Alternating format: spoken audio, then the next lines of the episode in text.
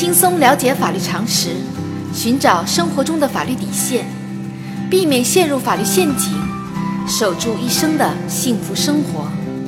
亲爱的听众朋友们，大家好，欢迎来到仙人球聊法律。今天的话题是：偷拍的婚外情照片可以作为离婚的证据吗？随着社会的发展。公众对离婚的态度越来越宽容。从离婚的原因看，婚外情已经成为导致离婚的重要因素。根据统计数据，2014到2015年，在法院审理的离婚案件中，涉及婚外情的案件接近百分之十。在因婚外情引发的离婚诉讼中，当事人通常会拿出一些偷拍的照片作为证据，但是这些照片极有可能侵犯另一方的隐私权。那么，偷拍的照片到底能否作为离婚案件的证据呢？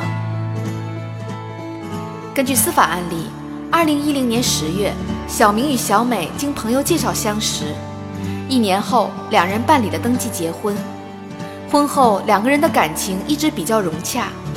后来，小明选择自主创业，随着企业规模越来越大，小明经常夜不归宿，夫妻之间的沟通越来越少。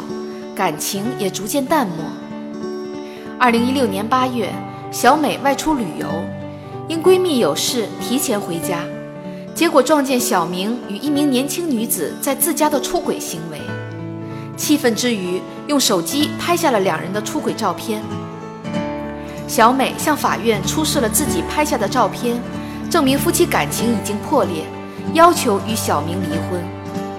小明认为。小美未经自己同意擅自拍的照片侵犯了自己的隐私权，不能作为证据使用。小美出示的照片侵犯了小明的隐私权吗？这些照片可以作为离婚的证据吗？仙人球特别提示：小美出示的照片可以作为离婚的证据使用，没有侵犯小明的隐私权。法律规定，在诉讼中。当事人提供的证据是否侵犯对方的隐私权，主要从两个方面来判断：一是是否侵犯了他人的合法权益；二是收集证据是否采取了法律禁止的方法。在本案例中，小明与他人的婚外情违反了夫妻间应当忠实的法律义务，本身是一种违法行为，不属于小明的合法权益。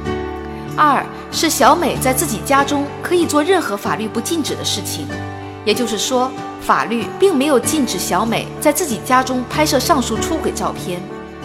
用一个法律专业术语说，就是小美拥有对夫妻家庭生活的知情权。因此，小美拍摄的照片可以作为离婚的证据向法院出示。